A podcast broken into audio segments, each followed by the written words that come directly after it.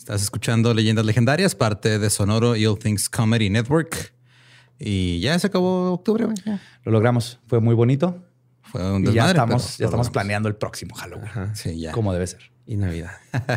Y hablando de tu mm, época favorita del año, si ustedes quieren regalarle a alguien una suscripción en Patreon, un guion firmado, pídanlo en noviembre para que les llegue a tiempo. Para diciembre, si los piden en diciembre, llegan a este enero. Entonces, si van a regalarle un guion firmado a alguien, Ahorita es cuando. ahorita es cuando. Tienen todo noviembre para que les alcance a llegar antes de Navidad. Y si lo hacen antes del 12, les va a tocar el QA, que es donde vamos a estar ahí en vivo Sí, platicando con entonces, ustedes. por lo regular es el tercer este, viernes de cada mes. Este mes lo tenemos que recorrer al segundo porque vamos a andar grabando cosas fuera de aquí. Ujú. Ya después las verán. Así es. pero va a estar chido. Entonces, si quieren regalar cosas de Patreon, suscríbanse ya, pueden ver el QA y este ya no los dejamos con el. Sin precios del buen fin. Ah, no. Sin, sin precios del No a fin. Tú vence ese moco. Por favor. Y también, no, antes de empezar, muchas gracias a todos los que hicieron que rompiéramos redes en el Twitch, Sí. en el Se desmuerto. rompieron las, se rompió Twitter y casi se rompen unas mallas, aparentemente. Y un, sí, El Olin. moose knuckle. Nudillos de alce. Así, güey. Como el de Alien, güey, saliendo del pecho. Sí, así que muchísimas gracias. Como siempre, disfrutamos hacer mucho esto y nos encanta ver todo el apoyo que nos dan. Sí, si no saben de qué estamos hablando, si se lo perdieron, el desmuerto, ahí usted se quedó en Twitch, van a twitch.tv diagonal leyendas podcast, ahí se va a quedar grabado este, me parece que ¿90 días? 90 días y luego de ahí lo vamos a migrar a YouTube para la posteridad. Entonces, ahí vayan, véanlo, este, chequen todo lo que hicimos, la investigación, todo estuvo bien chido. Sí, la neta, todo Y es estuvo de bien free, güey. Es- Gratis, Está gratis. completamente güey. gratis. Síganos en Twitch, este, probablemente hagamos más cosas ahí en un futuro, no sé cuándo, pero vamos a hacer Pero vamos a cosas. intentar. Ajá. Y ahora sí, los dejamos con el episodio 140 de Leyendas Legendarias.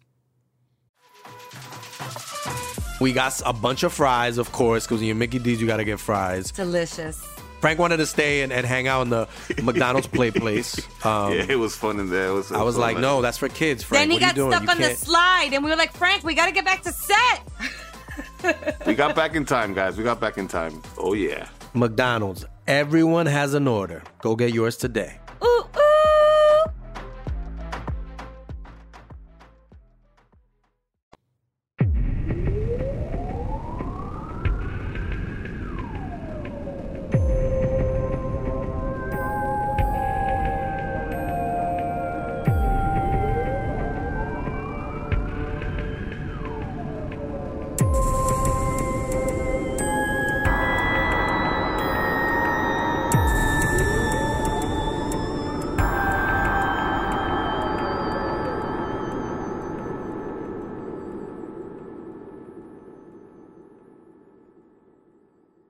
Bienvenidos a Leyendas Legendarias, el podcast en donde cada semana yo, José Antonio Badía, le contaré a Eduardo Espinosa y a Mario Capistrán casos de crimen real, fenómenos paranormales o eventos históricos tan peculiares, notorios y fantásticos que se ganaron el título de Leyendas Legendarias.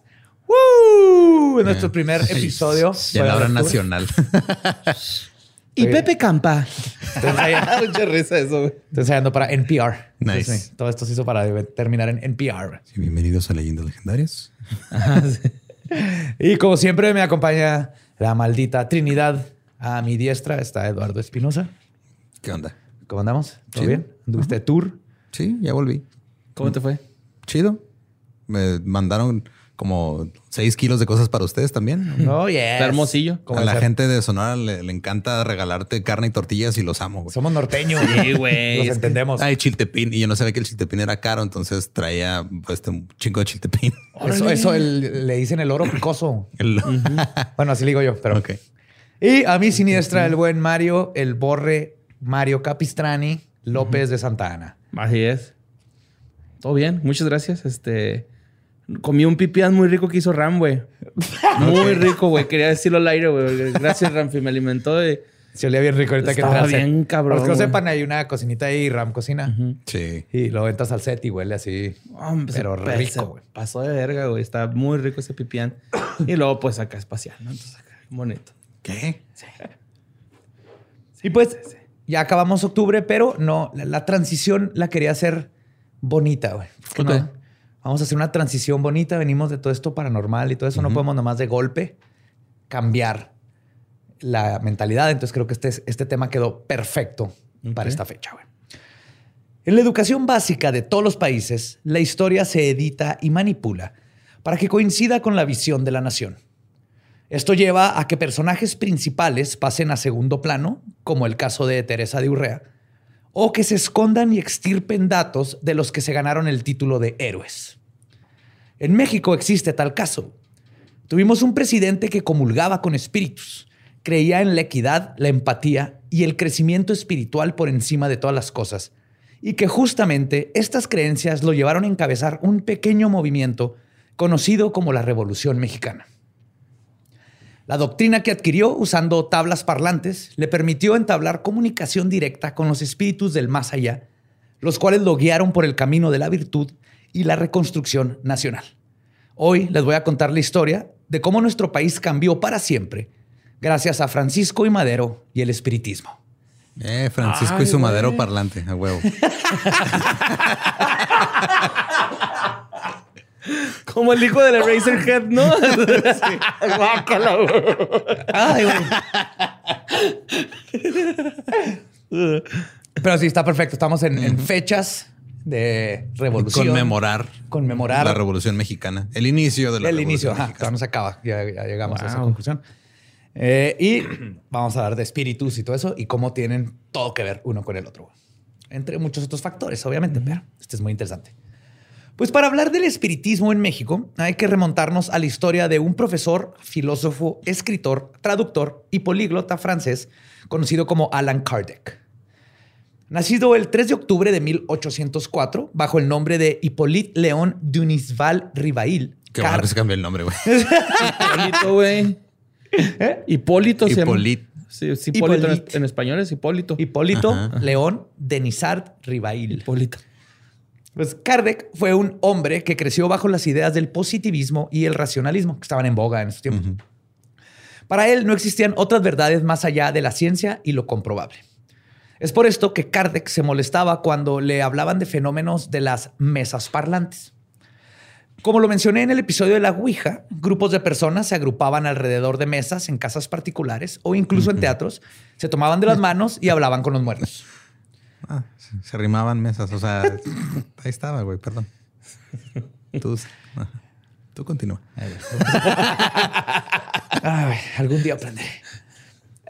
y estos muertos les respondían preguntas, usualmente utilizando estas proto-ouijas que hemos hablado, ¿no? Estaba el, de, El con el lapicito, lapicito, ajá. el- este, la mesa que se movía, los knocks, ahorita voy a hablar un poquito más de eso, pero sí. Para el pensador francés, el esoterismo representaba todo lo despreciable en el mundo. Y como muchos antes que él, pronto decidiría que iría a desenmascarar el fraude. Corría el año de 1854, cuando un amigo suyo de nombre Fortier le dijo, y cito, créeme, las mesas gigan, hablan y responden preguntas. Sí. ¿Eh? Tenía un pésimo acento francés. No, a mí me gustó, güey. Te salió muy bien. Gracias. Estuvo caricaturesco, Ajá, sí, así como del Sí. de la pantera rosa, ¿no? Sí, Ajá. del inspector. Kardec lo ignoró al principio, pero su amigo no se rindió y lo arrastró a un teatro un día para que presenciara el discurso de las tablas parlantes. Esto solo provocó que Kardec se sintiera más escéptico que nunca. Pero, como algunos dices, no digas de esa agua no he de beber, porque es la primera que te empinas. O como dijo eh, su amigo Carlotti, y cito, llegará el día en que usted será uno de los nuestros. Ok. Y es así como en mayo de 1855, cuando Kardec ya era un cincuentón con ideas bien firmes, Carlotti lo llevó a una sesión espiritista en casa de una Madame Roger. Él no quería ir, pero se convenció al saber que el señor Patier, un funcionario público, iría al evento. Y Kardec sabía que Parier era un hombre serio y de ciencia que no iría a estos lugares si no tuviera algo interesante que ofrecer. Pero bien cura así de, oye, te invito a tal fiesta. ¿Quién va a ir, güey? Va a ir eh, Parier. Uh, Ah, no, sí voy. Tengo un terreno que no he podido hacerlo construcción y fraccionamiento, entonces voy a ir a hablar con él, ¿no? Acá sí, a huevo, güey. Así me lo imaginé, güey. Ay, güey. en su primera sesión, Kardec vio cómo la mesa redonda en la que estaban haciendo todo, empezó a girar, saltaba, levitaba sobre sus propias cabezas. Y pues Kardec tenía que ver para creer. Ese día salió de casa de la señorita Roger como un nuevo hombre. Él vio todo y dijo, Ok, algo está pasando What the aquí. Fuck? No, con todo su positivismo y, y de un señor de 50 años científico no pudo explicar qué estaba pasando y dijo, well, shit. Le pasó lo mismo cuando un papá dice, no, no quiero mascotas aquí. Lo está ahí abrazadito con el perro. Ay, sí, Dijo mi papá, güey. Dándole papitas y cacahuates al labrador así en, su, en, en sus piernas. güey. Sí, ahora ya llegaron a la casa. Este, llegan a casa este señor y estaba ahí dormido abrazando la ouija. güey. Con un choronzón hacia atrás. Pues Kardec se propuso estudiar más sobre espiritismo. En un comienzo dedujo que todo tendría que ver con algún tipo de magnetismo, ya que la electricidad y el electromagnetismo estaban en boga en estos tiempos. Pero luego le tocó presenciar una comunicación por medio de golpeteos en donde él o la medium hacían, este, hacían preguntas de sí o no y la entidad contestaba con uno o dos golpes. ¿no? Entonces, obviamente estaba igual que el- como normalmente hacemos nosotros. Así que, ok, esto está raro. Vámonos primero científicamente cómo es que funcionaría. Y el Olo se fue por, tiene que haber magnetismo, tiene que ver por estas fuerzas que estamos descubriendo. Pero, este, cuando, cuando yo lo de los toques y que les contestaban, esto hizo que redefiniera su hipótesis, ya que para él este ejercicio de los toques mostraba algún tipo de inteligencia. No era algo nomás de, ah, esta mesa está flotando con Sí, no. algo electromagnético, sino que hay algo que está contestando y contesta bien, cosas que no debería de saber, etc. Pero responde. Ajá. Ajá. Pues esto despertó una curiosidad natural muy apasionada en Kardec, quien continuó visitando sesiones espiritistas. Después de asistir a un par de ellas, Kardec, quien en ese entonces todavía se llamaba Hippolyte Rivail, escribió en su diario, y cito, Tu amigo el hipo. El Hipólito.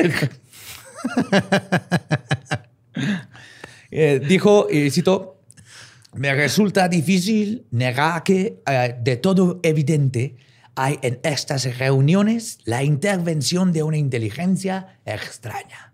ok. O sea, lo aceptó que era raro. Sí. Es, no, es, es Gusto de Ratatouille, güey. No, es el inspector de la Pantera Rosa. Uno de los de Don Gato, ¿no? Hay una gata inteligente moviendo la ouija. ¿Cómo se llamaba el malo? Chocolate? Gemí. Ah, ¿el malo? ¿Quién sabe? ¿Quién sabe? Pues después de sus investigaciones y basándose en el persistente auge del, electromag- del el- ele- electromagnetismo, dedujo que la capacidad mediúmnica se debía a que había personas que podían interpretar los, y cito, fluidos universales.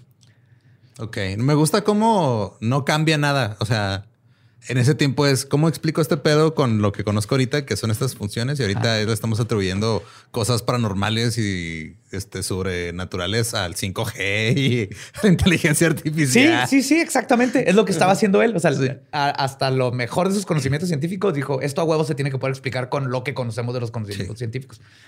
Entonces, él hacía referencia a los fluidos o corrientes magnéticos. Estos fluidos, que eran parte de las fuerzas naturales, según él, provienen de nuestro mundo y llegan hasta el mundo espiritual y muchos otros. Ya se imaginaban dimensiones alternas y todo. Y él creía que los mediums pueden traducir estos fluidos del mundo de los fantasmas al lenguaje de los fluidos animales que somos nosotros. Entonces, antes, nuestra vibración, en ese tiempo le decían Fluidos. fluidos, pero nuestra vibración hay de otros lados y los mediums pueden como entender las vibraciones que vienen de otras dimensiones o de otros lugares que no comprendemos. Sea, juntaban esos fluidos con sus fluidos. Yes, hay fluido universal por todos lados. Es mecmoso. Sesión de... Qué asco.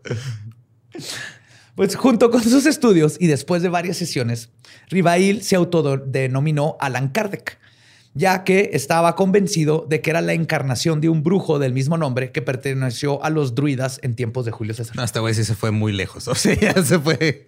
Ah, sí, él se metió, él se hizo, empezó así como... Hizo un podcast y la verga. ¿no? Ah, mira, está padre, ¿cómo se llama eso? Punk. Chimón. Y luego a los seis meses ya está. Está así que- ¡Ah! a los seis meses era Gigi Allen, güey, metiéndose un micrófono por el culo. Ya es literal, güey. Sumo así, ¿no? No es una fase, mamá. Y le está diciendo por Wicca porque la mamá ya está muerta, obviamente. Pues Kardec no fue quien inventó el espiritismo, pero es considerado el padre de la doctrina porque sistematiza, sistematizó sus creencias. Entonces dicen el sistematizador del espiritismo. En 1857 publicó su obra magna llamada El Libro de los Espíritus, que es considerada como la Biblia de los Espíritas. En el prólogo, Kardec escribió, y cito, los espíritus anuncian que los tiempos designados por la providencia para una manifestación universal ha llegado ya, y que siendo ministros de Dios y agentes de su voluntad, su misión es la de instruir e ilustrar a los hombres, abriendo a una nueva, eh, una nueva era de la regeneración de la humanidad. Nos da más o menos una idea de... Y cuando hablan los espiritistas de Dios, no es el católico, es Ajá, nomás un es uno creador. general. Como los masones, ¿no? Hay un creador, un gran Ajá. arquitecto de todo. Este, de ahí se basan. La Pachamama, carnal. Sí. Simón. Y el libro se vendió como pan caliente, güey. De hecho, Kardec pudo ver 16 rendiciones de su libro antes de que murió. En Como bolsita. baguette caliente. ok, gracias. Muy bien. Prosigue. Pues, el- fueron 16 ediciones este, antes de que muriera en 1869. No mames, son un chingo. chingo de reimpresiones. Y la obra de Kardec fue satanizada al instante, obviamente. Sus libros fueron prohibidos y muchos de sus vecinos le lanzaban piedras a su casa por sus What? Les! ¿Qué pedo? porque según ellos eran anticristianas. Obviamente los católicos. Es que todo es anticristiano, o sea, anticristiano, perdón. Todo lo que no va. Con o lo sea, que ellos dicen. Porque esa es la doctrina. de Si Ajá. no estás con Dios, estás contra él. Exactamente. Literalmente así te, te enseñan. Y aparte salían los pitufos de seguro en el libro, algo así. Simón. Pokémon. Significa monstruo de bolsillo. Sí. Ah, él inventó Hello Kitty, güey. Hola demonio. Hola demonio. Hola, sí. demonio. La muerte de Calamardo. El suicidio de Calamardo, ¿no? Pero los religiosos no eran los únicos enemigos del espiritismo. Siendo el heredero del positivismo, los mismos positivistas del momento acusaban al espiritismo de ser anticientífico por mezclar la ciencia con lo paranormal.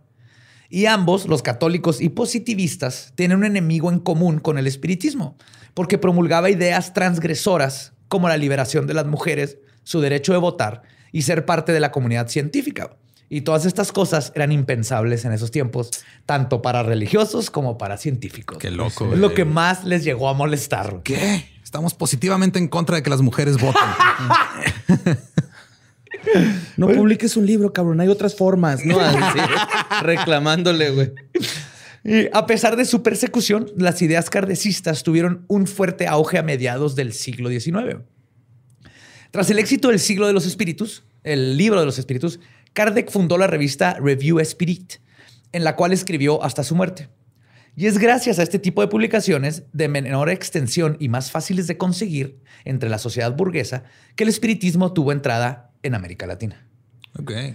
Que sigue siendo igual que como cuando hablamos de Crowley y todas estas asociaciones mágicas, es para gente de, de dinero que tiene tiempo para leer. Es que más o menos, o sea, en Estados Unidos al mismo tiempo tuvo un auge bien cabrón, pero por la guerra civil, güey. Ajá. Porque querían hablar con sus muertos. Exactamente. Que, o sea, era ya te ibas a la guerra y no sabías si estaba vivo o muerto tu familiar hasta que te lo regresaban vivo o muerto. Si es que te lo regresaban los. Sí, o los si se recibías una carta. O llegaba alguien con la bandera, ¿no? Que es como eso es los- ahorita. Eso es ahorita. Antes no les alcanzaba. No, pero todavía. Todavía no definían la bandera, güey. Estaban peleándose. Sí, de hecho. Sí, es cierto, un ladrillazo, ¿no? Así. Señora, su hijo está muerto. Te aventaban las botas, güey, te las amarraban hacia la chimenea. Llegaban y decían que está instalando un, pues, un, un cable de luz para colocar las botas de su hijo que ya no va a volver. Los colgó. Los colgó. Pues la inserción de esta doctrina en, Latino, en América Latina y el mundo sigue perdurando. De hecho, hoy en día, Brasil es el país con más habitantes que profesan una religión espírita. güey. Y casi la mitad de ellos La samba. practican el kardecismo. Que le digo religión, pero no es en sí religión, es como una filosofía. güey. ok.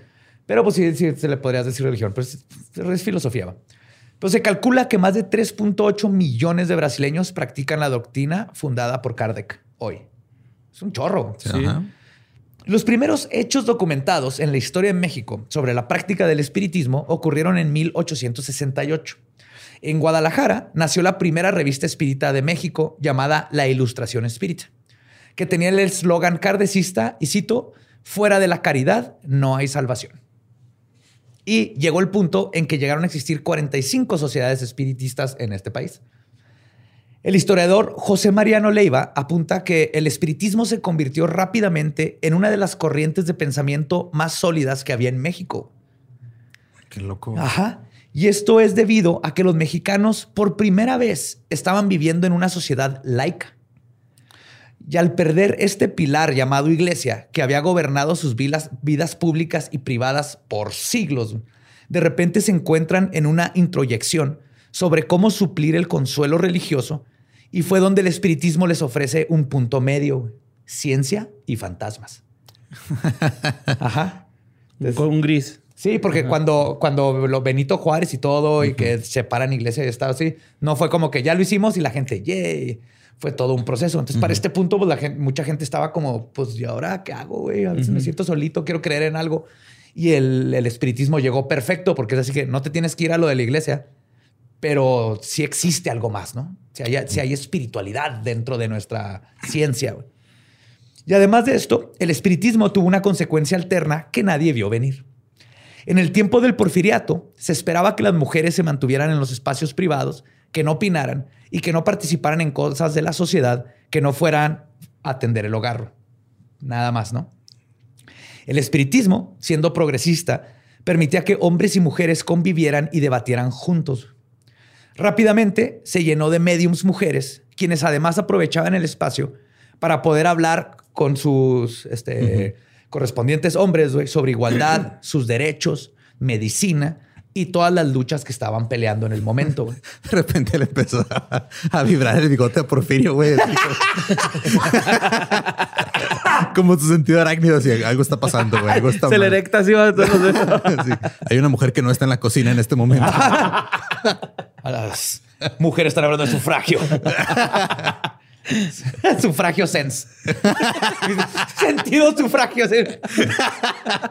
Sentido sufragista. Pues esto abrió el piso a que se dialogaran y entretuvieran ideas, estas ideas, en un espacio seguro y entre gente con una filosofía de mente abierta. O sea, por primera vez tenías a, a hombres de mente abierta y con la filosofía de igualdad, escuchando a mujeres, platicándoles sus necesidades desde lo médico, porque ya sabemos cómo eran los médicos en ese tiempo, y tenías un espacio donde las mujeres podían expresar estas necesidades. Y se empezó a crear todo un movimiento bien chingón, güey, de paridad y de equidad bien bonito dentro de estas cosas. ¿Hace cuánto fue eso, perdón? Siglo XIX. Vete a la verga. Hey, en México empezamos cosas chingonas. güey. No, no las terminamos terminamos, nada. No, pero empezamos No, cosas pedo. Pero y como un, como un extra en estos que, que en, en los casos Es que ya, o sea, la igualdad es nuestro quinto partido en la sociedad. güey. Siempre nos elimina el machismo, güey.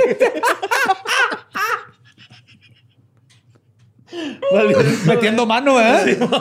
Simón, nosotros solos, güey, acá. Ay, güey. Qué feo, güey. Ay, güey. Pues, otra, otra, como un extra a todas estas sesiones, güey, era que en los casos en que hombres curiosos que mandaba Porfirio por su, Con su hijo. con su bigote, güey, que se Por metían. eso tenían aquí como una antena más, su gorro, güey. Por ahí llegaban, güey. Ah, pues, obviamente llegaban gente así de que "Eh, están hablando de estas cosas, güey. Y entonces en- este, se enteraban de estos diálogos peligrosos, se metían y se entrometían en las sesiones y luego acusaban a las mujeres de estar incitando ideas y conceptos que iban en contra del proyecto de la nación. Las mujeres, güey. Esto estaba bien chingón. Que está Es bien que estúpido eso, güey. Está bien esto. Estás incitando ideas. Cállate. Deja de pensar cosas nuevas. Estamos No bien. Güey, pero lo chingón de esto es que si las acusaban, porque en esos tiempos te puedes, puedes terminar en la cárcel. O, sea, te O en la Castañeda. O en la Castañeda. Pero lo que hacían las mujeres es que simplemente se defendían de cualquier consecuencia legal diciendo que lo que dijeron no venía de ellas, sino de los espíritus que estaban Oh. A invocando. huevo, y todo, lo- todo, el mundo, sí, a huevo. Qué güey, bonito es navegar con bandera de pendejo, güey, neta, güey. es perfecto, güey, para cualquier Yes. situación. No, no, yo no sabía, güey. Y todos No los espiritistas les seguían la corriente y listo, y podían seguir platicando y cualquier cosa se, se justificaban con eso, güey. Y no las podían chingar. Qué bonito. Y Nice. ni a los hombres que Ajá. estaban este, alentando estas cosas, porque ellos también, no, pues no tienen nada que ver. Ellas están hablando con, Con espíritus, ¿no? Es Ajá. Y además, el espiritismo se estableció como un movimiento que estaba en contra de la charlatanería ¿no? que, perma- que permeaba el país. De hecho, en un escrito dentro de una revista espiritista encontramos lo siguiente. Dice, y cito, no son espíritas los que así llamándose ofrecen curaciones pagadas para explotar el dolor humano. Adivinan la suerte, buscan tesoros ocultos, echan cartas, venden talismanes, perfumes, aguas saturadas, ofrecen arreglos en asuntos matrimoniales, en fin, cosas ajenas al espiritismo, que es ciencia, filosofía, moral y desprendimiento de intereses materiales. Ok. O sea, salieron como a defenderse de que nada, nada, esos güeyes no son Eh, parte del espiritismo, Sí. güey. no tiene Nosotros- nada que ver eso de que te venden porque hablar con abuelita. conocimiento. Es eso, güey. Nada que Sí. me enjurjes ni No, nada. acá. literal, literal, ellos eran de sabemos que algo está contestando, hay algo allá. güey". Ellos creían que el- el- en este tiempo le decían espíritu, pero podía ser la conciencia que queda fuera cuando te- nos morimos eh, y creen en la reencarnación. Ahorita voy a llegar a eso, pero que hay una forma de comunicarte con esas inteligencias. el que dictaba la razón de ser, güey, Yes. así. No tenía nada que ver con brujería Güey. ni. Ajá. Estaban súper avanzados. Está chingón, tiempos. güey, ¿eh? Sí. Y de hecho, fue gracias al espiritismo. Pipi- ese pipián que hizo el ramo. Cabrón, güey. Y esto es lo más chingón, güey. Fue gracias al espiritismo que se popularizó el darwinismo en México. güey. Ok. En México fue los primeros países que adoptaron Es que el estoy- darwinismo. Estoy bien cabrón. mucho, o sea, la neta sí estoy teniendo un conflicto muy cabrón entre cómo empataban ambas cosas, güey. Para ellos, porque la idea principal era, creían, eran positivistas. Entonces, el darwinismo tiene sentido. Y para ellos les tuvo todo el sentido del mundo porque decían, venimos de algo primitivo que nos llevó hasta lo que somos ahorita, ¿no? Lo Homo sapiens. Ya no estamos evolucionando físicamente, que sigue evolucionar espiritualmente, güey. Ah, ok. Es, la, es el, sigui- la siguiente parte de la evolución, ya no es física, es este, interna, güey, es espiritual. Dile eso al niño que nació en Irak con tres penes.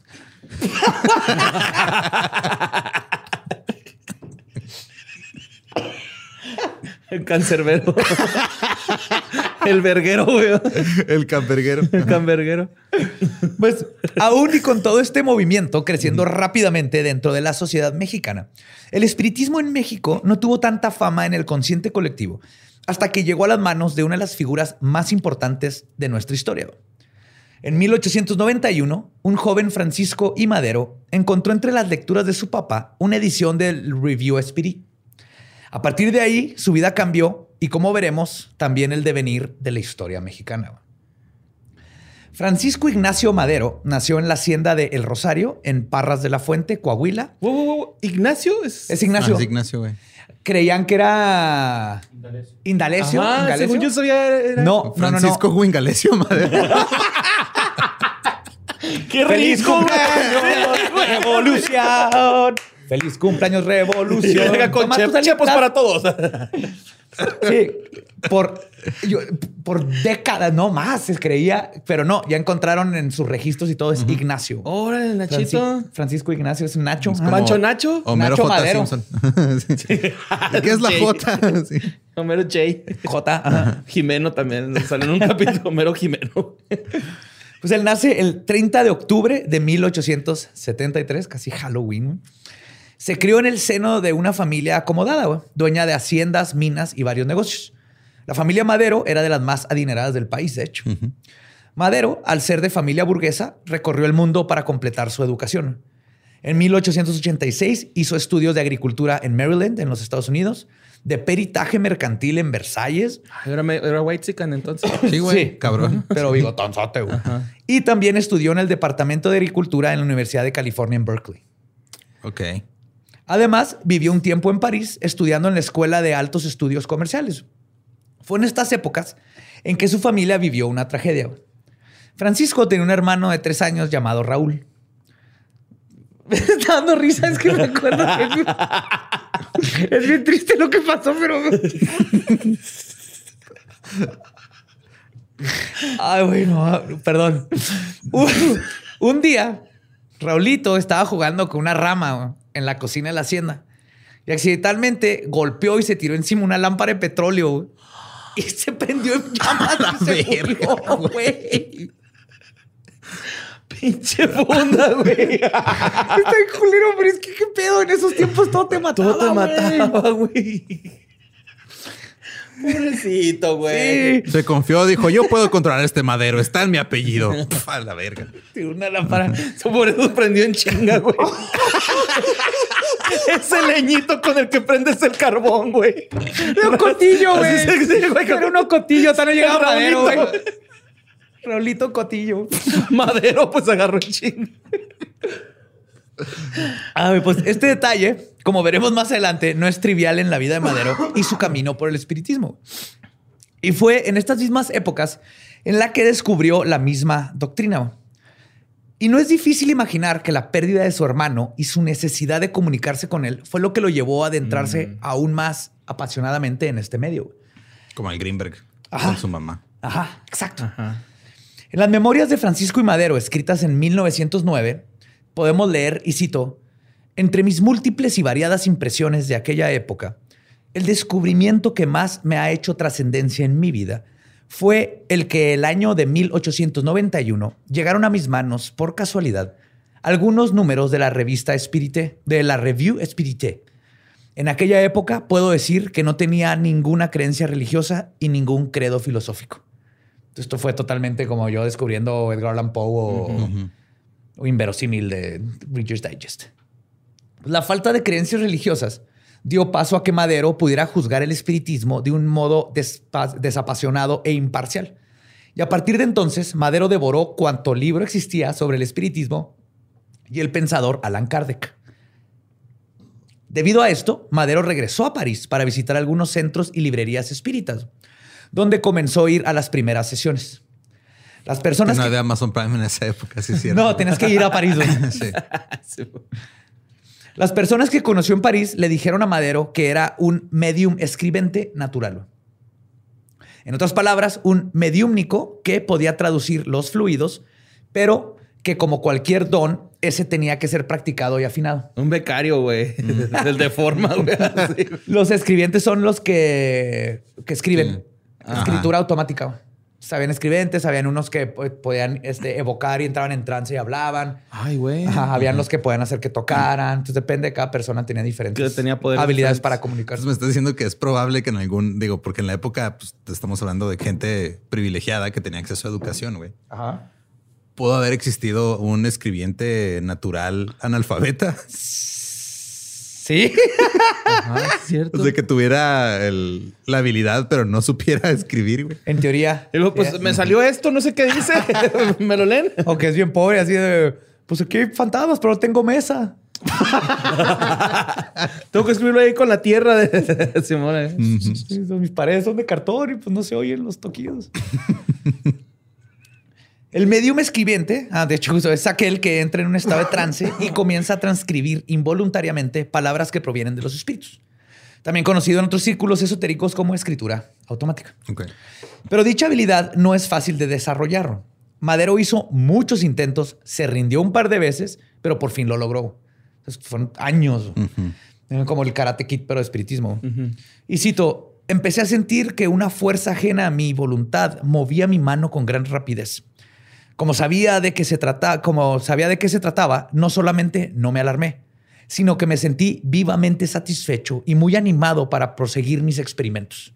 A los pocos días escribí con una letra grande y temblorosa, ama a Dios sobre todas las cosas y a tu prójimo, prójimo como a ti mismo.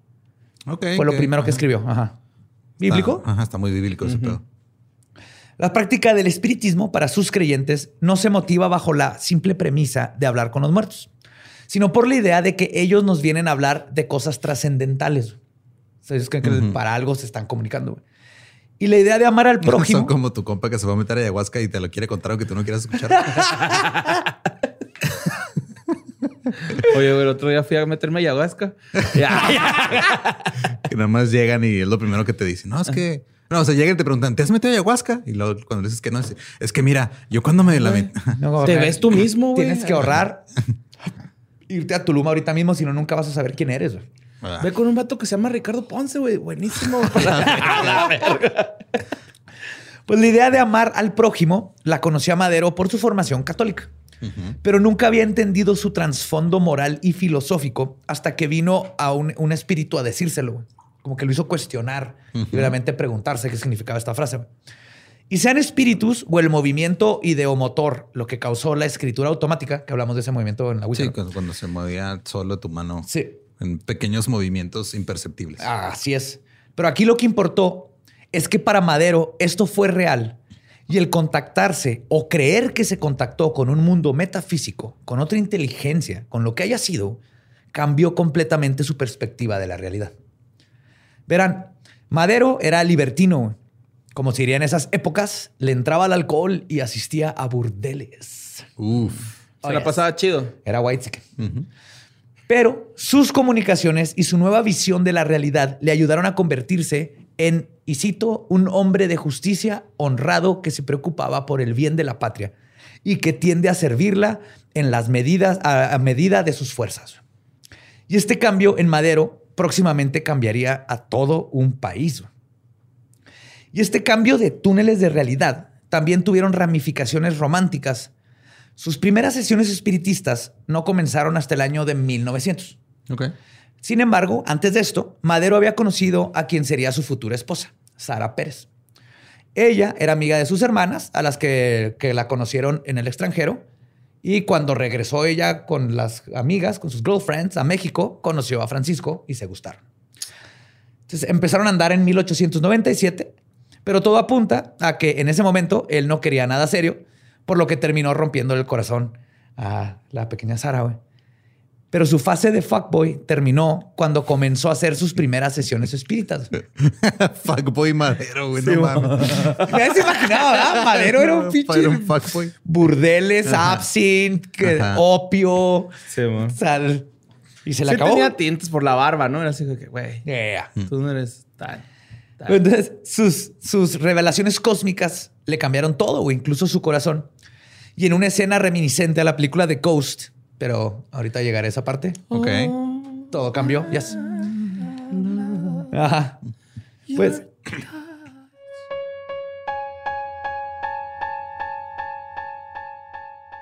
Hey, perdón que interrumpí esta hermosa historia, pero es que estoy muy emocionado porque nos juntamos con Script.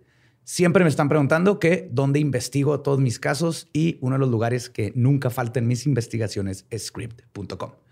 Es literal donde puedo encontrar tesis doctorales, libros, podcasts, enciclopedias, revistas, absolutamente todo lo que busco para encontrar información de un tema. Pues claro, de hecho, Forbes hasta dijo que era como el Netflix de los libros, ¿no?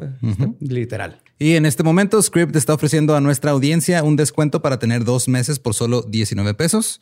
Vayan a prueba.script.com diagonal leyendas para tener dos meses de suscripción por solo 19 pesos.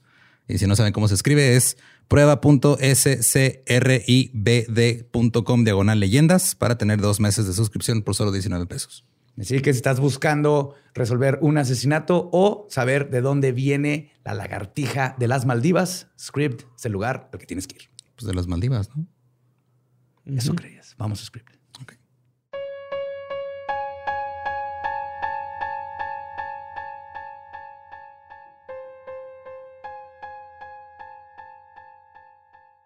Ya en México, Madero hacía estas sesiones con familiares y amigos en su casa. Y aunque no están documentados estos encuentros, fue de esta manera que nació el Círculo de Estudios Psicológicos de San Pedro Coahuila, que era el nombre que disfrazaba el hecho de que los integrantes hablaban con muertos. Ok. O sea, no, no le puso espiritista y todo porque sabía, van a venir a, a aventar baguettes, a romperme mis ventanas, ajá, como a Kardec. Más adelante, en 1901, Madero entabló contacto con uno de los espíritus que buscaba y que se convertiría en uno de los más recurrentes. Quien habló con él fue nada más y nada menos que Raúl, su hermano que había muerto calcinado a los tres años. O sea, fue la primera. ¿Ya esta es la tercera vez? ¿Segunda? Que No, ya- lleva varias, Ah, pero por fin se contactó con, Con Raúl. Con Raúl, ajá. Raúl. Raúl. Pinche referencia ¿Estás ahí, así Raúl? fina, güey. ¿eh? Neta, Sí, güey. te que- que, le captó chingón. El 23 de mayo de 1901, Raúl le dijo a Madero, mi querido hermano, siempre que, como hoy, se reúnen con el deliberado objeto de instruirse, de aprender y de venir a oír las palabras de los espíritus enviados de Dios, puedes estar seguro de que yo seré de los espíritus que gustosos acudan a contribuir con tus consejos de tu adelantamiento moral. Entonces me estás diciendo que la, la nación está construida sobre los consejos de un fantasma de tres años, güey. Más o menos. Espérate, cabrón. Firma. Espérate. Firma. Firma Raúl. ¡Llamas a mí! Nada más eso, güey. Güey, Raulito, güey. Pobre Raulito, güey. Güey. Pegó con un palo ¿Por una no lámpara de estaba petróleo, vigilando güey. a alguien, güey? No mames. Ah, eso también. Ah, güey. Sí. Era una hacienda, ¿no? Eso Ajá. creo que era muy grande. Sí. Pues, obviamente, Ya me lo imaginé, güey. a lo que iba a decir. Meco. ¡Ah, la se quemó todo! Pues, y de hecho, si estas suenan como palabras demasiado sabias para un niño de tres años, esto tiene explicación. Según los espíritas, los espíritus tienen un tiempo diferente a la Tierra y maduran en pocos minutos en todas sus experiencias morales, lo cual explica por qué Raulito era tan clarividente y articulado. Se dicen que una vez que la conciencia sale de tu cuerpo, se conecta a todas las vibraciones y a todos los conocimientos que hay en el universo y adquiere los conocimientos de todo al mismo tiempo. Matrix. Eh, Sí, Matrix. Es como si te conectaras al Wikipedia y ya no nomás eres tu artículo, sino que conoces todos los artículos que están en Wikipedia. Pues Francisco consideraba que Raúl era su, y cito, ángel de la guarda, como dirían los católicos. El niño era la voz que le enseñaba el camino de la moral y las buenas acciones. Le decía que tenía que levantarse más temprano, dejar de tomar e ir a burdeles. En la época entre 1901 y 1904, Raúl fue la voz preponderante en las comunicaciones de- del espírita Madero. Y fue gracias a las enseñanzas de su hermano que a Madero le cayó el 20 de que por su pendejez había perdido al amor de su vida. No mames. Entonces Raulito elocuentemente le dijo, visito, en tu caso, si llegas a quedarte soltero, será castigo de tus faltas anteriores. y por eso, en un intento desesperado, Madero corrió y le rogó a Sara Pérez que regresara con él, güey, y ella aceptó. Ay, Sara. Porque un fantasma los conectó. Y por esto interrumpió sus sesiones espíritas durante seis meses en el año de 1902, ya que en ese tiempo estaba planeando su boda. güey. Claro. Se casaron, güey. Pues Sara y Francisco no tuvieron hijos. Es probable que alguno de los dos fuera incapaz de procrear, pero también hay fuentes que dicen que Madero, por sus creencias, había practicado la castidad. Aún así, el matrimonio fue feliz hasta que las O sea, muertes el los madero separó. lo tenía de oquis. Las piñas o sea, no le funcionaba. La savia de la savia de leño. no-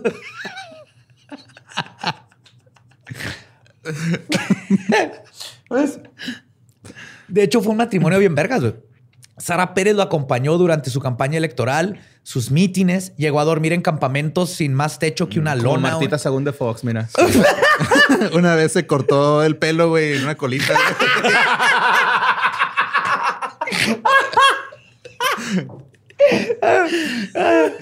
Estuvo en la cárcel con él, güey. Le pagó sus fianzas y llegó y pasaba noches en hoteles de paso donde ni el así era lo más bajo de lo bajo, porque nadie quería alojar al revoltoso de su marido ni a ella por asociación. Pero ella siempre estuvo con él, güey, toda la campaña y cabrón, güey. Eso es amor. Y lo que forjó en Madero el mundo del espiritismo fue la idea de que los espíritus vienen a comunicarse con nosotros para abrirnos los ojos y enseñarnos el camino para construir una sociedad más progresista y empática. Su pluma constantemente producía mensajes de espíritus progresistas, como Florencio Lira, así se llamaba, Ok. que le dijo, y cito, Procuren estudiar al modo de socorrer a algunas personas que lo necesitan. Uh. Recuerden las inscripciones en septiembre. Septiembre, mes del testamento. Uh. Dijo, no es justo que tanta gente sufra los tormentos del hambre y el frío cuando tú puedes y debes evitarlo. Uh. Vaya idea controversial. Sí. Sí. Y no solo le comunicaban ideas terrenales. Florencio también le enseñó al, al futuro presidente de México algunos de los fenómenos de los espíritus en el más allá y le explicó cómo es que podían saber tantas cosas. Por ejemplo, le dijo que los espíritus viajan con la velocidad del pensamiento. O sea, en cuanto piensas que hay un espíritu, ahí puede estar. Si alguien más puede, ser, puede estar allá. Lo cual va con la no localidad de las partículas. ¡pum! Lo cual deriva en la no materialidad de estos seres. Sin embargo, los espíritus, le dijo Florencio, conservan algunas facultades físicas del cuerpo. Lo más importante, pueden ver. Ok. Pueden observar. Y por su no materialidad pueden ver desde las alturas lo que ocurre al mismo, en todo el mundo al mismo tiempo. Son no locales. Entonces pueden observar, pero están en todos lados al mismo tiempo, como si fueran partículas cuánticas. ¿no?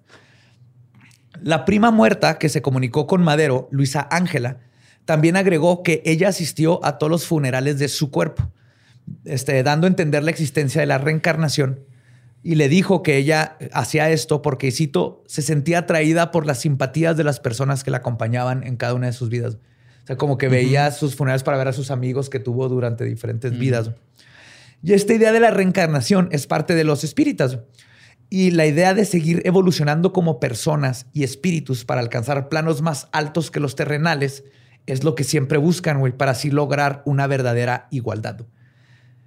Una vez que todos nos damos cuenta de que a final de cuentas es- estamos haciendo lo mismo, que es mejorarnos espiritualmente, güey. No importa si eres hombre, mujer, rico, pobre, todos estamos buscando lo mismo.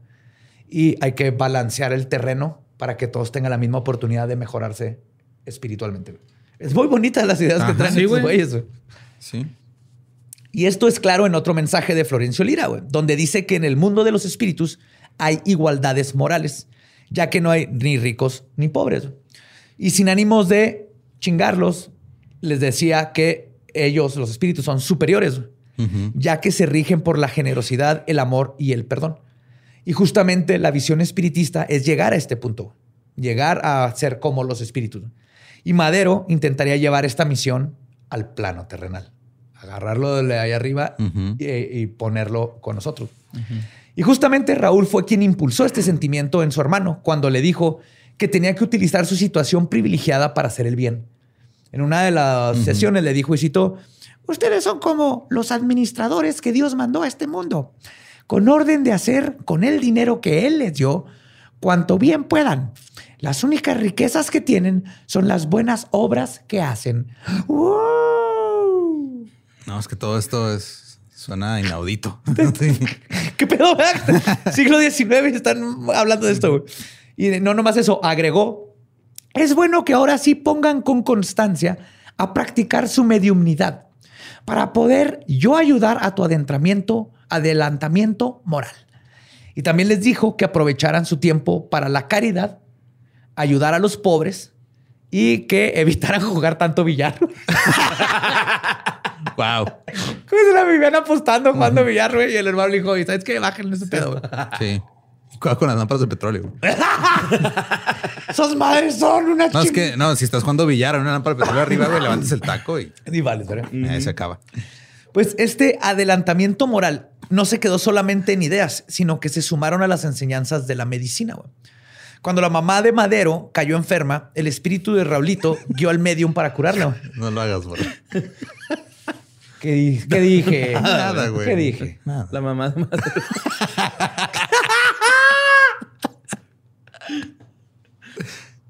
Ay, güey, mamá Madero. Ajá. Y fue justo el confrontar la posible muerte de su madre que Madero comenzó a comprender un infinito más grande que él y que toda la experiencia humana. Su mente se abrió a la idea de que la muerte no es el final, que la experiencia humana es simplemente eso, un momento de enseñanzas.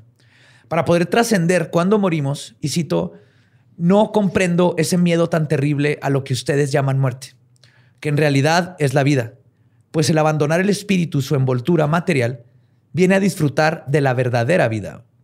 No quiero decirles por eso que deban de esparcerse, de esperarse lo peor. Yo tengo grandísimas esperanzas de que en muy pocos días tenga una feliz terminación a esta enfermedad. Hablando de su madre, es como el primer escrito que vemos donde él como que está en paz de que si se muere mi mamá, yo sé que Ni pedo. sigue a otro lado, es parte de. Pero para este tiempo, aparte, Madero había adquirido conocimientos en homeopatía y métodos alternativos de curación para estos tiempos, que ahora son súper comunes en todos lados, pero en esos tiempos apenas comenzaban. El espiritismo fue el primero que empezó a meterse con magnetismo, homeopatía y todo. Y fue Raúl quien le aconsejó darle a su mamá agua magnetizada, que se lograba, met- metías agua en imanes en agua, que se sigue haciendo. güey. Ok. Pero eh, seguían con el doctor y todo, pero él la parte les estaba dando por su lado. Y en contra de todas las probabilidades, la enfermedad de su madre fue larga, pero mediante las enseñanzas de Raúl, además de una buena dieta, así dice, se terminó mejorando y no, no murió, güey. Téngame alervía aspirinas con limón. Y lo puse enfrente de una hojita donde la dibujé en una bicicleta. para que la diga, mira, poco, en poco tiempo va a andar en una bicicleta, ama. ¿Eh? El Mamá secreto. Madero, una chingona. Mamá, mamadora. Madero. Puta madre. Pues la doctrina lo guió por el camino de las buenas costumbres y el mejoramiento moral. Pero fue también debido a su mediumnidad que Madero decidió ir a comenzar a radicalicar- radicalizarse en el ambiente político. Y aquí es donde empieza lo cabrón. Estas nuevas ideas políticas comenzaron a ser mandadas a, Maren- a Madero por los espíritus, entre ellos, este, uno que hizo varios cameos y que era nada más y nada menos que Benito Juárez. What?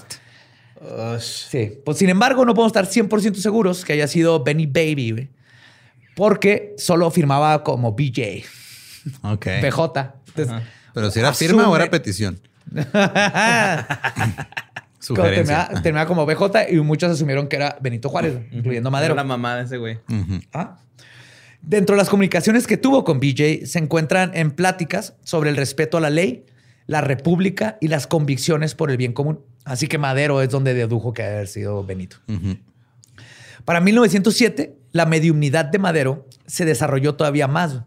Logró invocar a los espíritus sin la presencia de ninguna otra persona. O sea, siempre antes estaba Ajá, con varios y ahora ya podía solo. Sí. Órale. Para él era bien fácil, pues después de tanto tiempo, entrar en trance sin la ayuda de la presencia Se le aparecía aquí. de los demás. Raúl, Raúl, su hermano, como el güey de los, de los supersónicos. Con Benito Juárez a un lado. ¿Qué pedo?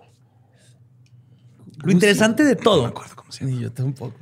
Es que al principio sus sesiones espíritas involucraban más gente, por lo que existen muchos testigos a todas estas experiencias y a todas sus escrituras automáticas. Aun y cuando haya sido el mismo Madero produciéndola de una parte de su subconsciente, los espíritas estaban cambiando su mentalidad junto con él. Pero conforme fue desarrollando su mediumnidad, comenzó a experimentar su segundo periodo como medium. Ahora como escribiente solitario, hizo que el- todo esto cambiaran sus objetivos y con ello cambiaran los libros de historia. Fue durante este periodo que una nueva entidad se le apareció a Madero.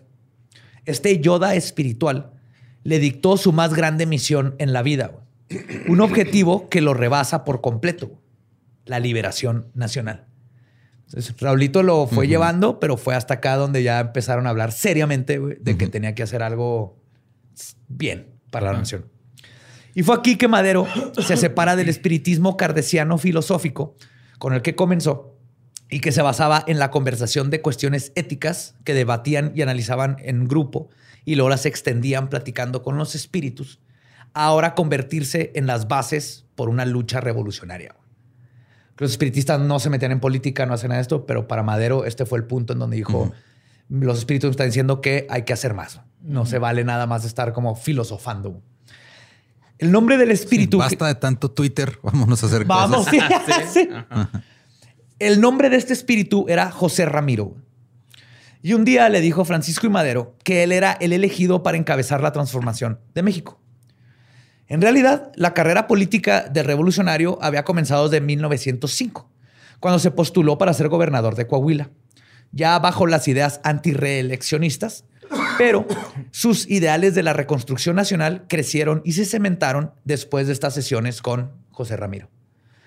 Si bien no se sabe a ciencia cierta quién era este tal José, el historiador Alejandro Rosas dice que, es que probablemente haya sido su tío, muerto en 1833 por la epidemia de cólera. Entonces, uno dicen que es el tío, otro dicen que es el abuelo, no se sabe exactamente. Lo que sí es que el tío había sido gobernador del estado de Coahuila y Texas y luchó por los derechos de su pueblo, lo cual explicarían de dónde vienen estas conversaciones políticas. Ok. Resulta que Ramiro fue quien le dijo a Madero que Porfirio, esto está bien cabrón, le dijo que Porfirio Díaz iba, eh, había revelado en su entrevista con James Krillman que en 1910 dejaría el poder y predijo la venida de la revolución. Ah, cabrón. Madero escribió esto Ajá. antes de que sucediera. güey. Ah, ok. pe- Pensé que Porfirio ya. O sea, Porfirio lo había dicho, ¿no?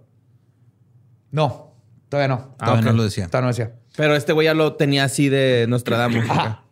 Y así comenzó a inspirarlo y prepararlo para que Madera- Madero este, tomara su lugar en la contienda.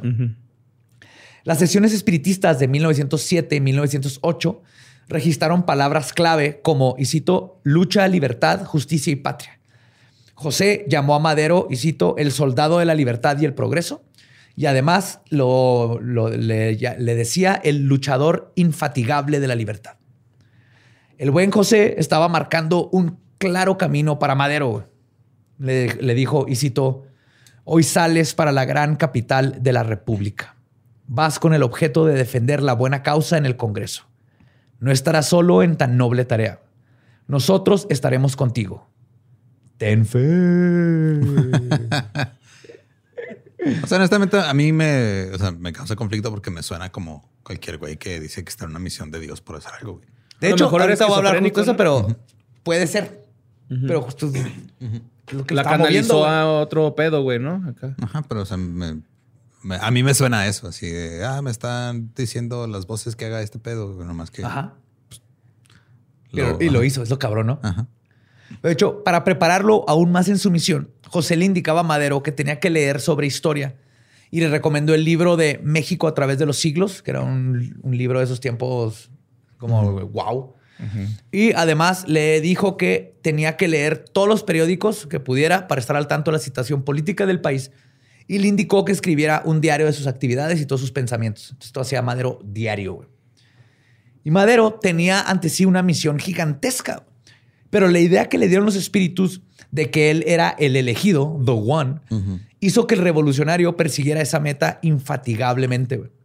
Sin embargo, por lo mismo, Madero llegó a pensar que no tenía debilidades y que su predestinación lo protegería. Y probablemente eso fue lo que hizo que terminara tan trágicamente. Sí, soy vida, invencible. Ajá. Estoy en una misión. Yo nomás. Y Mi hermanito me dijo. y sí, les- sí lo estaba, pero nadie le dijo que le iba a ir bien, güey. Eres, eres un juguete, no puedes ser presidente. No puedo creer que de que, de, votar, que de no te- gobernar no tenga el poder. No, man. Pero antes de toda esta épica misión, Madero, como buen Jedi, se entregó por completo a las virtudes del alma. Se acostaba tarde, pero madrugaba todos los días. Se hizo vegetariano. Se aisló para hacer oraciones, iba a meditar. Dejó de beber y fumar. Y trabajó en un texto que cambiaría el rumbo político del país. La sucesión presidencial de 1910. Libro publicado en 1908. Este texto dio inicio a su campaña presidencial en 1909. Su lema político fue el de, y cito, sufragio, sufragio efectivo, no reelección, con el cual Madero hizo un llamado a la soberanía y exigía el respeto hacia el voto popular. En ningún momento habló sobre los espíritus en su camino a sus elecciones. Ah, Pendejo no. no estaba. Su creencia no era algo que tenía que ser impuesto. No nomás era este por cuestiones políticas también era de no quiero que la gente empiece a seguir como algo religioso Ajá. porque creen estas cosas. Sí, no creo que la gente vaya a andar diciendo que soy el Mesías. Ajá, exacto. De hecho, ni siquiera trató de convertir a su esposa al espiritismo. Nunca. Ok. O sea, Eso eso era de él. Aún así, después de ganar la presidencia en 1910, Madero publicó el libro titulado El Manual Espírita, donde buscó que los jóvenes se vuelquen en terrenos de la metafísica, que acepten la existencia de este Dios universal, pero también la comunicación entre los vivos y los muertos, y la equidad y la moral y la empatía y toda la filosofía que siempre... Mientras no los obliga a jugar béisbol, güey, con eso. Sin embargo, para evitar que lo tacharan de loco, publicó el manual espírita bajo el seudónimo de Bima, que es el nombre de un personaje del Baghdad Gita. Ok. Sí, no lo sacó como Francisco y Madero, tu presidente y el espiritista. y así continuó publicando textos espíritas sin firmar con su nombre. Los eventos de la revolución llevaron a Madero a asumir la presidencia de México el 6 de noviembre de 1911. Pero el conflicto armado no terminó cuando se instauró la democracia. ¿Quién lo iba a pensar, va? No. Porfirio Díaz ya estaba vi- viviendo su mejor vida en Francia, pero hubo muchos conflictos de interés que se cruzaron en el camino de la paz nacional. La verdad es que el presidente Francisco I. Madero no tenía las cosas bien claras cuando llegó al poder debido a lo que se conoce como la primera ley de la entropía mexicana. Buena idea, pésima ejecución. Durante los 15 meses que duró su gobierno, se encontró en una situación política difícil. Los levantamientos armados y la desorganización constituyeron un conflicto permanente para su régimen. Y obviamente, la prensa aprovechó cualquier pretexto para desprestigiar al nuevo mandatario, usando en varias ocasiones tanto lo de la desorganización como el espiritismo para burlarse del revolucionario. Puros bots del PRIAN, güey. Y los medios se lo comerían vivo cuando sucedió una de las peores atrocidades olvidadas de nuestro país. Algo que sucedió el 15 de mayo de 1911 y es conocida como la masacre, y cito, la masacre más violenta de ciudadanos de este país en la historia del continente americano. Antes de su elección, un grupo de revolucionarios que simpatizaban con Madero atacó la ciudad de Torreón, donde había una población de 600 inmigrantes chinos. Los, soldados que entraron acusaron a los chinos de haberse aliado con las fuerzas porfiristas porque aparentemente los federales dispararon desde comercios y casas de los ciudadanos asiáticos. Con este pretexto, los revolucionarios terminaron asesinando brutalmente a 303, o sea, a la mitad de la población china en Torreón, incluyendo mujeres y niños. Pero la cosa es que la matanza no tuvo nada que ver con la revolución, pero tuvo todo que ver con xenofobia güey. y el creciente odio que estaba sucediendo en todos los sectores del país de México y que nos esconden horriblemente el racismo en México. Muy ¿Qué? ¿Hay racismo en México? Sí, y racismo como Tulsa. Sí, creí que Black había puro no. clasismo aquí. No, era horrible. güey. Chingo de racismo. Sí, básicamente esto, esto fue literalmente un crimen de odio, un crimen de guerra perpetrado por racistas mexicanos. Eso es todo. Y esto fue horrible. Y obviamente estas acciones no fueron comandadas directamente por el re- revolucionario Francisco y Madero, quien incluso ofreció una indemnización ya cuando supo qué pasó, cuando estaba en, en el poder, pero nunca fue pagada porque lo asesinaron y ya Uh, no siguieron con el trato. Aún así, la fuerte desorganización y el pobre liderazgo del caudillo hicieron que la matanza de Torreón manchara su nombre. Y en 1910 se publicó una burla en un periódico nacional. La nota se llamó, y cito, También los espíritus votan. En ella, en forma de burla, los espíritus nombraban a Madero el, y cito, magnánimo apóstol de la democracia. Al final de la nota se puede leer, y cito, los espíritus de los chinos asesinados en Torreón, aplaudimos calurosamente y con todo entusiasmo nos adherimos a lo anterior postulación que formulan nuestros compañeros del paraíso. ¿Cómo? O sea, entonces sí es, sí es real el espiritismo. Entonces le están dando credibilidad, ¿no? Porque son los asesinados. No, era una burlototota de Pues sí, pero pinches mamones. Era el de güey. forma, Sí. güey. Y como podrán imaginar, no solo se manchó la imagen de Madero con estas notas, sino que también el espiritismo y sus seguidores. Y a pesar de su habilidad política, esta retórica mediática ayudó a que Madero fuera juzgado como un loco. Para sus defensores era difícil explicar que su ser espiritista, o sea, que el Madero siendo espiritista, solo significaba la adquisición de ciertos valores morales que bien se podrían aplicar al gobierno de la nación. Mientras tanto, sus detractores era bien fácil atribuir su incompetencia a hechos como la masacre y que creían fantasmas. Entonces, ni cómo defenderlo, ¿no? Además, esta persecución mediática hizo que los espíritas, que los espíritas comenzaran a verse enredados en estos asuntos de política sin querer. Y es por eso que poco a poco estas instituciones comenzaron a cerrar sus puertas y publicaciones a círculos más cerrados, terminando convirtiéndose en un grupo cultural olvidado de nuestro país. A pesar de que en un tiempo fue de los más Era- grandes. Era todo. Ajá. Y ahorita. Y nos llevó, a- ajá, no- nos avanzó culturalmente, científicamente y todo, pero ya en ese punto dijeron, ¿sabes qué? Mejor shh, ya estuvo, güey. Cállenlo. Lamentablemente, ni los espíritus ni Madero pudieron generar el cambio que hubiera querido. El 9 de febrero de 1913 comenzó un golpe de Estado para quitar del gobierno al apóstol revolucionario. Y cuando, cuando un grupo este, comandado por el general Manuel Mondragón se levantó en armas en Ciudad de México. Pero Madero olvidó consultar a sus espíritus y se sintió protegido por un general porfirista que había secretamente cambiado de bando y se había unido a los rebeldes. Ese general era Victoriano Huerta, quien había prometido luchar por el gobierno madrista. Pero como bien sabemos los mexicanos y todas las personas que leen sobre historia del mundo o que han visto películas, Victoriano Huerta termina traicionando a Madero en lo que ahora conocemos como la decena trágica Así es. o parte de la decena trágica. Victoriano resultó ser bien victoriculo. Y así fue como el 22 de febrero de, este, de ese mismo año, Huerta mandó a matar a Madero y su vicepresidente José María Pino Suárez, quienes fueron asesinados a balazos detrás de la notoria penitenciaría de Lecumberri. Y así concluyó la historia de este hombre, que era un soldado de su propia cruzada. Una cruzada por la igualdad, la moral y la empatía. No hay forma de saber sin lo que, con lo que, se- perdón, no hay forma de saber si con lo que se estaba comunicando Madero eran frecuencias, espíritus, demonios, su subconsciente o incluso el consciente colectivo de una nación. Lo que sí podemos deducir son tres cosas. La primera es que Madero creía fielmente en los mensajes que estaba recibiendo. Y esa mentalidad mágica cambió su forma de ser, de actuar, y finalmente lo llevó a llegar a ser el presidente de México. Sí, se terapió muy bien, güey. De madre, güey. La segunda es que también sabía del capital político que tenía el espiritismo en nuestro país en esos tiempos. Recordemos que la Santa de Cábora, eh, una de las incitadoras de la revolución, es contemporánea y estaba en, en este tiempo. Y los espiritistas ayudarán a llevar su mensaje y a cimentar a Teresa Urrea como una inspiración y un ícono. Y Madero sabía que las necesidades del pueblo mexicano coincidían con las virtudes del espiritismo.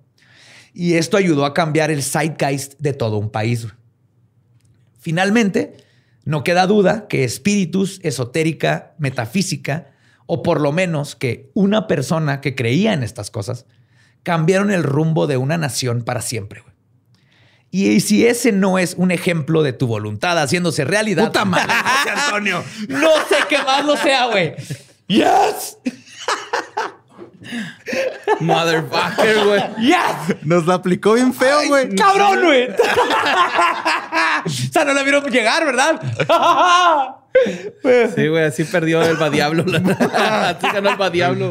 Pero lo mejor de todo, güey, es la neta, después de conocer esta historia, güey, el lema de México Mágico tiene toda una nueva connotación. ¿no? Eso sí. Y esa fue la historia de Francisco y Madero y el espiritismo. Chingón. Este. no, estoy inspirado, la neta. Ok. Voy a cambiar este país, güey. Eso es lo que siempre platico de lo que se- el- cuando digo mentalidad mágica, es así de es esquizofrenia, es este, imaginación, es ideomotor. Lo que importa es que cambies tu mentalidad. Y Madero eso hizo. o sea, llegó Y que punto sea para bien, porque también Ah, claro. puede haber sido para otro Sí, pedo. no, que no para No, no, pero aquí con, con la magia se- supone que siempre va a hacerte mejor persona, mejor persona con los demás. De ahí viene el espíritu y lo que lo, la base de la magia, eso es. Mejorarte como persona para así mejorar los de alrededor. Y Madera lo, Madero lo llevó a un extremo en donde terminó eh, estando en una revolución, siendo presidente de México y haciendo todo esto. Y él lo llevó, era vegetariano, güey, se ponía a meditar. Siendo el mero leño, tu Ajá. compa. En lugar de andarse metiendo penes en el desierto para invocar a Choronzón, este güey decidió tratar de liberar a una nación y dejar que Sí, las personas controlaran ¿no? su propio destino. Sí, qué bonito, güey. Neta, está chingona esa historia. Súper bonito. Y tenía un bigotazo. güey. Barba, ¿no? Era un pinche barbota chingona. Sí, pero el, Muy su, a la Marx. su bigote resalta, güey. Algo tiene ese bigote, güey. Ahí Magia. estaba Raulito. Ahí vivía. Ay, pues recuerden seguirnos en todos lados como arroba leyendas podcast. También me encuentran como ningún Eduardo. A mí me encuentran como Mario López Capi. Ahí me encuentran como El Va Diablo. Nuestro podcast ha terminado. Podemos irnos a pistear. Esto fue palabra de ¡Viva México, cabrones! ¡Woo! ¡Woo! ¡Piu, piu, piu, piu, piu, piu! Belzebub. Piu, piu, piu, piu. ¿Es la revolución? Chingonzote. Te rifaste hoy.